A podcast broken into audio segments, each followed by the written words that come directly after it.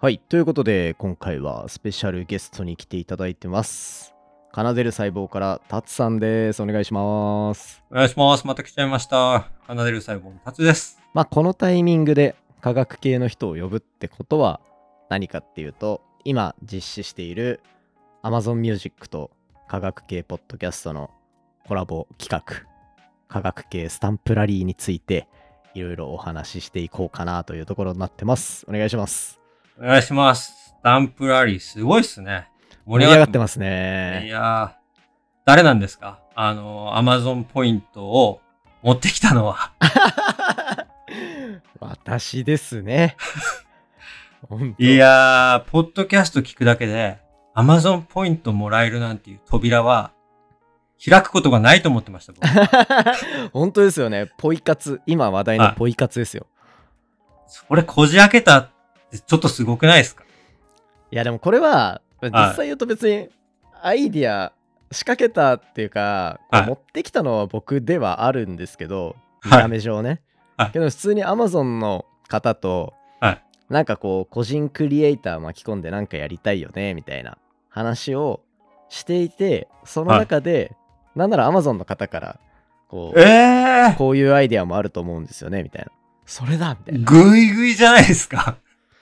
やっぱ科学系ポッドキャスト結構こうは注目していただいてるというかプラットフォーム側からもあ、嬉しい。アマゾン科学系推しなんだ。いや嬉しいっすねですよ本当にまあ多分このエピソード聞いてくれてる人も Amazon Music で聞いてくれてる可能性もあってはい。でこれもう本当簡単なんですよねポッドキャストスタンプラリーはうん。ポッドキャスト聞くだけで300ポイント Amazon ポイントがもらえるというところで嬉しい。8番組でしたよね。8エピソードでいいんですよねこれあ、8エピソード。そう、あの対象のポッドキャスト番組から好きなエピソード、だ1番組で8エピソード聞いてもいいし、8番組で1エピソードずつ聞いてもいいんですよ。なるほど。8番組聞こうとしてました、僕。あ、も はい。う、できれば僕はそっちの方が嬉しくて、そうですよね。そう、今回の取り組みの中で、こう科学系ポッドキャストの人たちの裾野の広さというか、いろんな番組あって、僕だったら宇宙だし、タツさんだったら、こう細胞の話をしてるし、はい。レンさんだったらもっとこう科学全般の話とかうん。まあ化学の話したりとかするし、はいっていうので本当いろんな番組があるじゃないですかバリエーションがめっちゃ聞きましたよ、今回。18番組ですからね。18?20 なかったですか？あ、20です、あ20。ちょっと少なくなったのかな、まあそうですそのぐらいあってはでしかもねあのそれで1エピソード再生するとスタンプうん1個ついて、い。うん。でスタンプ10個集めると抽選5名に1000ポイント最大1000ポイント。1300ポイントってことですか？つまり。そうなりますねおー。いや、そう。だから、いろんなエピソード聞いてほしいんですよ。奏でる細胞、1年間以上やってきてるんですけど、はい、はい。もう今回のエピソード、あの、ランキングでもう8位に入ってきてるんで。すげえ。じゃあもう波及効果マックスじゃないですか。はい。僕も結構、科学系ポッドキャストって、なるべく聞くようにはしていて、はまあ、同じ仲間だからっていうところはあるし、ではいあと、毎月トークテーマっていうのやってて、今月環境じゃないですか。い。うん。で、どうせやったら今回の環境のやつ、Amazon Music で全部聞こうと思って、バーって聞いてるんですけど、いや、聞いてますよ。僕だって、科学好きな人だけで好きだし、ポッドキャストやってるとか、ポッドキャスト好きっていう人だけで好きなんですよ。二つ好きと好き重なってるわけですから。ねこ最こは高ですね。みんな聞いちゃいます。そういう人結構いるんじゃないかなと思うんですけど、なんかありました？これ良かったなみたいな。いや、あのね、まずね、りょうさん自分の影響力をちゃんと理解した方がいいです。どういうことりょうさんにに憧れて、毎日配信やってる人いるんです。僕に憧れて毎日配信？大輔さんね、大輔。松坂さん。ああはいはいはいはいはいはい。いいですか？大輔さんが365日を達成したんです。このタイミングで。一番おめでとう言わなきゃいけない人は誰ですか？僕ですね。そうですね。そうまだまだだって順番に聞いてってまだたどり着けてないんすもん。おめでとうじゃないですか。毎日やったんですよ。言われたから。すごいわ。そうりょうさんに憧れて。ね？あれなんですよ実は僕がは業務委託で手伝ってた宇宙スタートアップの会社があって、はでそこに学生の業務委託で入ってたのかな？バイトで入ってたのかな？でそんな感じなんですね。そうなんですよいた子なんですよであの博士課程にも進むしっていう話になって、うんはいやじゃあちょっとポッドキャストやりなよみたい めっちゃ真面目でめっちゃいい人の声でわかるじゃないですか。なこの人にやれれって言ったらやっちゃうじゃないですか。それで365回終わって300、あの、66回目の、あのお知らせで、え2年目は1週間一度配信にします しんどかったんだって思うじゃないですか。そこが大輔さんのすごいところで、これはクオリティを上げるためで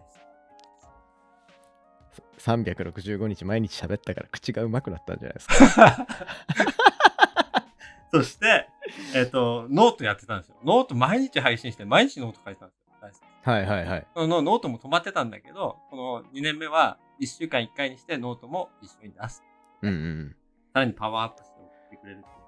めっちゃ真面目です。そそこもそこも宇宙話イズムをちゃんとついでくれてますね、はい、さらに今回の、えーエピソードが、あの、前、りょうさん、星空を音楽にしてくれたじゃないですか。NASA の音楽。はい、あれと一緒で、えー細菌を音声化してます。腸内細菌の音声化。聞かないと。なぜめ俺は先にちゃくちゃ腸の中にたくさんいる、えー細菌がご飯を食べていたらどんな音がするかみたいなのを。ASMR みたいな。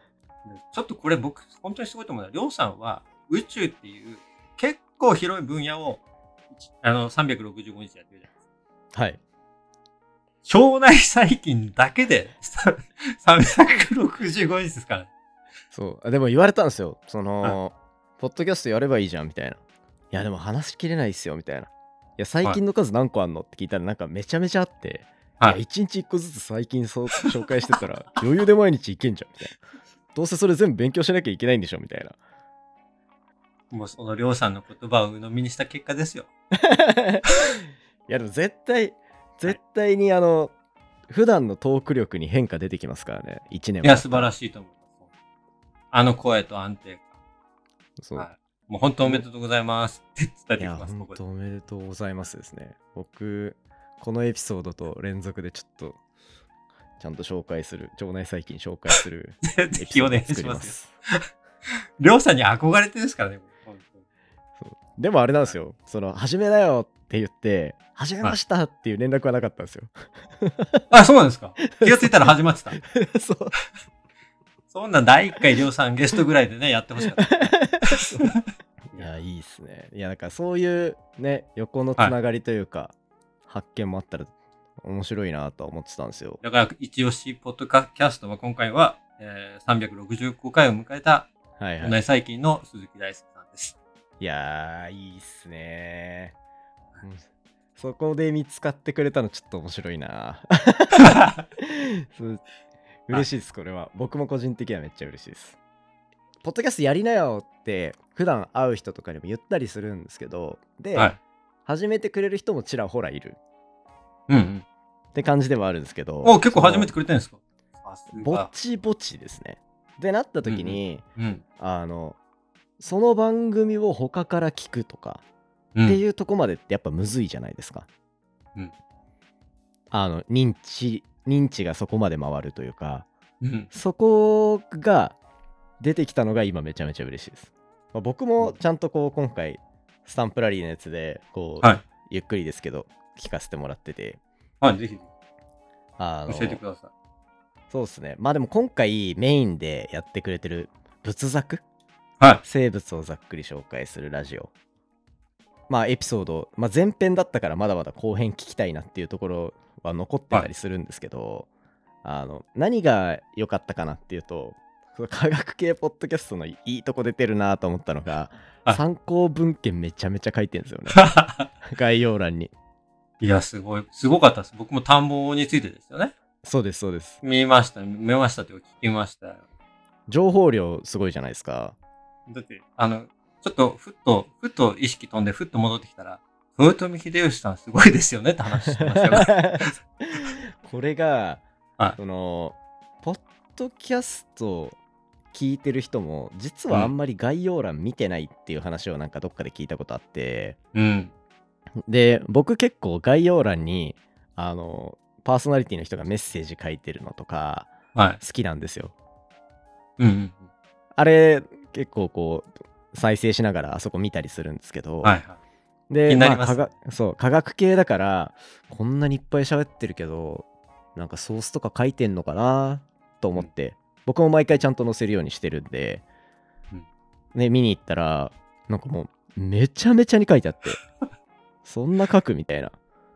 何個あるの ?12345678910 20個ぐらい書いてあります。すごいな。仏作さん、概要欄はざっくりじゃない。全然ざっくりじゃないですか めちゃめちゃ細かいっがっちりなんだ。そうなんだ。ていうのがはい。出てたのが個人的にははいなんかこう科学系っぽくていいなっていううん。いや、僕雑なんか歴史の話と科学が混ざってて、なんかほんとうん学校の授業をなんか懐かしく聞いてる感じで、ああ思いましたそれいい先生だなぁと思いながら聞いて。うんなんか僕そこのやっぱなんか分野をどっかと混ぜるみたいなのが、ポッドキャストってよく見れて好きなんですよ、ね。そう。だから僕らのコラボやった時もその細胞の話と宇宙紐付けてとかうん。あと僕が一番宇宙の研究やってて面白いなと思った時が、うん。あの科学科学式とかそう意味もなく覚えてたような感覚があったんですけどうん。学生の時。それが宇宙のいろんな現象とかとつながってみたいなところになってきた時に科学の面白さ化学の面白さ気づくみたいなっていう言こう言ってもいい？はいわかる。めっちゃわかる、それ。うん。そうそこがやっぱなんかサイエンスの面白い部分だなって、ねえ何のための数学だったのみたいなのが、これだったのねみたいな。そうでもあれ物語としてはめちゃめちゃ構成悪いっすよね伏線小学校高校ぐらいまでの勉強が全部 伏線だとしたらちょっと長すぎるの、そのオチまでがそう。あ、りょうさんいいこと言ってる。だからこそ、小学生ぐらいからポッドキャストを聞きましょうってことですよね。そうっすねもう最先端のところでどう数学が使われてるのかとか、つながるかつながりますつながります本当に。だからそういう楽しみ方してほしいなっていう。で田んぼの話とかは、うん。まあ歴史環境と歴史みたいなところの話が結構強いから、まあそういう科学だけじゃないえシナジーというか、はい。生まれてるのは結構面白い部分だと思うんで。いや、よかったです。やっぱり、環境とね、出してくれて、仏作さんが。うん。で、なんか環境系の、というか、農業系とか、そっち系のポッドキャストがさ多く参加してくれましたよね。そうっすね。パッと見あれ？科学系ってこんなある？みたいな。に見えるんですけど、はい。まあ、今回のこの取り組み自体はなんかその科学のだ今回で言うと環境の話をしてくれるっていうので企画に乗ってくれた人全員を科学系の仲間としてもうみんなでっていう横並びでやってる感じになってるんで、はい。まあそういう見え見方でリスト見てくれたらいいなっていう感じですかねりょうさん、りょうさん、聞いてください。もう、あ、りょうちゃん、りょうちゃん、聞いてよ、本当に。えっとね、僕、今回の、えーこれ聞いてく順番で奇跡的なリンクがあったんです。はいそれをちょっと聞いてください。まずね、地球が泣いてるっていうタイトルに惹かれて、ほっぺてんないと聞いちゃった。うん。そしたら、あの、平均気温、地球の平均気温が、200年、ん ?200 年じゃないあ、200年だ。200年で、一度ちょっと上がってるらしいんですね。うーんでもそれに対する、その、コペテンナイトの二人、文系の、あの、みずほさんと、理系の誠さんが、温度差違うの全然。そんなに違うのって思ってる理系と、え、大したことないじゃん、みたいな。文系でこうずれてて。で、1.2、この1.2度をね、なんか、え、あの1度みたいな。いやいやいや、わかるわかる、高高いよね、みたいなことを言ってて、で、そっから次に行った、あの、工業高校農業農業部って見ました。ああ、まだ聞いててないです。これね、工業、工業、高校なのに農業やってる二人がやってるポッドキャストなんです。はい。いや、他のエピソードは聞いたことあります。で、なんか仏作さんに、あのー影響を受けて、そこからスタートさせた方らしいんですけど、はいはい。いや、気温3度上がるとプロダクティビティめっちゃ落ちるよねっていう話で。やっぱの農業やってる人たちにかん考えると、このね、ちょっと気温がちょっと上がることは、めちゃくちゃプロダクティビティに直結するらしくて。へえそしたらその次に僕が聞いたのは、進むアート。ー。はい。進むアートさんはですね、本当にアートがすごい綺麗なんですけど、もう寒いとこのカエルと暑いとこのカエルを話した。うんうんうん。で、僕、この研究実は日本にいた時に少し関わってて。え？寒いとこの、世界で一番寒いとこのカエルってどうやって冬を越すか知ってます？いや、わかんないです。かえ寒いところのかえ、冬眠？はい、カナ、カナダなんですけど、そう、冬眠なんですけど、アメリカ赤ガエルカエルなんですけど、なんと、カッチカチに凍って、で、春になると溶けて、はい、起きました、みたいになるんですよ。え？なんか SF みたい。そうなんですよ。で、僕、糖尿病で血糖値の研究してるじゃないですか。うん。ある時調べた時に、一番血糖値が高いのはこのカエルだったんです。へえ。で、なぜかというと、その全身凍った時に、一部のところだけ体液が溶けて、溶けないの、あ凍らないので、うんそこの血糖値が、人の10倍とか15倍ぐらいになるんですね。へえ、はいはいはい。そんな血糖値高かったら人は普通死ぬんです。死ぬっていうか、高毒性っていうのが起きて、いろんな悪いこと起きるんですけど、なぜ起きないかって知った時に僕、ちょっとびっくりして。マイナス20度なんで、化学反応、グリケーションっていう悪い反応が起きないです。なるほど。で、逆に、そのそこだけ心臓の周りとかをすごい高濃度にすると、不凍液って言って、血糖値が高いから、そのアイスとかでこう凍らしても、糖度高いとこ凍んないじゃないですか。はいはいはいはい。ああいう状況で体守られるんです。へえ、車のウォッシャー液とかもと不透液、そうそう。。そう、そういう感じです。あなそうなんだ。はい。っっていう、おー面白いっつって、うわなんかめっちゃ凍る話とめっちゃ熱い話、熱い、寒い、熱い、寒いやってたら、その後のデータ分析屋さんがサウナの話してました。温冷浴。そう。そう、なんか裸で、あの、並ばなきゃいけないって言って、なんか切れてる人いました。っ 僕ですね。ていう、こう、奇跡的なリンクが、こう、4つ聞いただけでもね、こんなのあったんで、多分みんなの中でいろんなこう奇跡的なリンク起きてる。あ、そのストーリー性めっちゃ面白いっすね。めっちゃ面白い。これあれですよ。それで言うと、僕も200年レベルの太太陽、太陽目線での地球環境の話が宇宙話の今回の環境のテーマなんで、おうだから多分そのコペテンナイトで話してるところに近いかなっていう。ですね。太陽に支配される地球環境っていうので太陽が11年とか200年とかっていう周期持ってる話はい。をしてるんで、暑いですよね、今年と来年も暑い。そうですそうですそうです。だからそこもちゃんとつながってるしやっぱなんかはい。環境っていうテーマにするとざっくり同じとこにたどり着いたりもするんですね、いや、ちょっとコペテンナイトと宇宙話のあの重なり方、ちょっと綺麗ですね、今ね。そうっすねちょっと僕、僕たちは、あの、ちょっと、下半身浴の話をしてるんですけど、うんうんうん先輩がね。それ、あの、データ分析屋さんのサウナとちょっと被ったんで。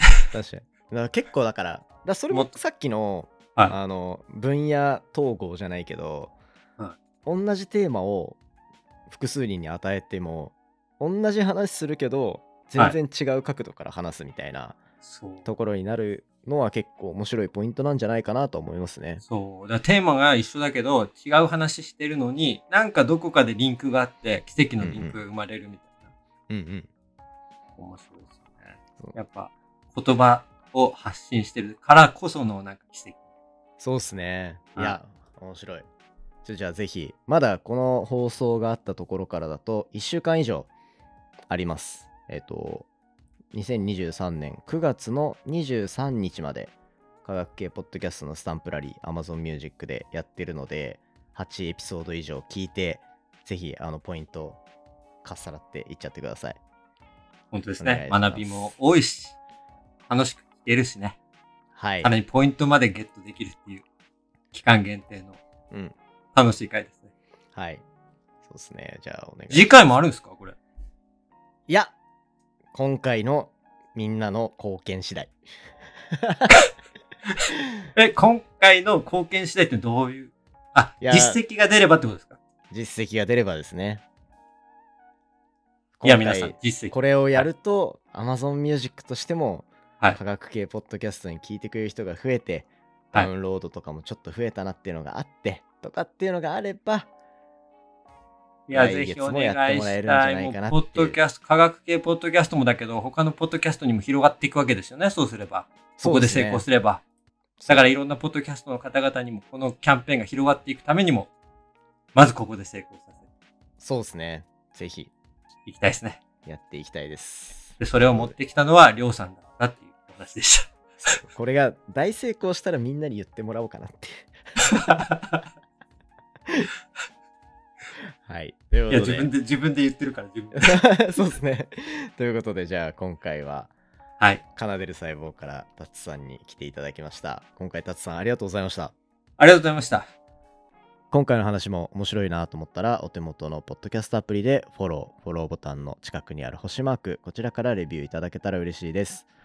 番組の感想や宇宙に関する質問については、Twitter のハッシュタグ宇宙話、または Spotify の Q&A コーナーだったり、概要欄のお便りフォームからじゃんじゃんお寄せください。それではまたお会いしましょう。さようなら。